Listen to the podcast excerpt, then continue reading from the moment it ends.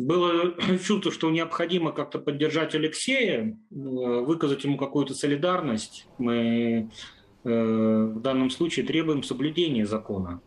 Потому что происходящее с Алексеем Навальным – это ну, имитация закона. Один из э, месседжей пропаганды, да, что общество едино. На самом деле это не так. И что сейчас важно, что подписали депутаты, потому что, в общем-то, за каждым из этих депутатов стоят избиратели. Там за кем-то тысячи, там за кем-то десятки тысяч. Эти люди, которые против войны, люди, которые против пыток в России существуют, их огромное количество.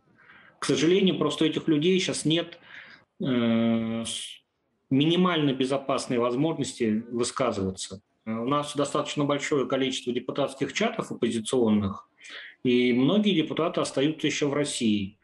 И часть из депутатов, которые находятся в России, да, задавали мне вопрос, насколько это безопасно подписать.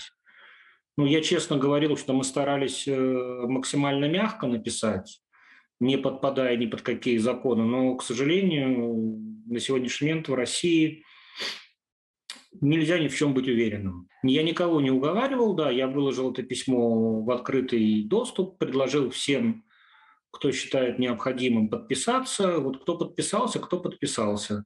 Но много людей э, мне написали, сказали, что вот полностью вас поддерживаю, да, но, к сожалению, сейчас не готов рискнуть, потому что у меня уже есть административная статья за дискредитацию.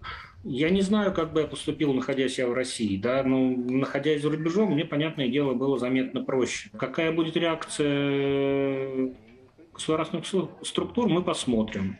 Но это письмо будет официально направлено всем, э, кто был заявлен. Это президент, генеральный прокурор и Совет по правам человека. Дождемся от них какого-то ответа.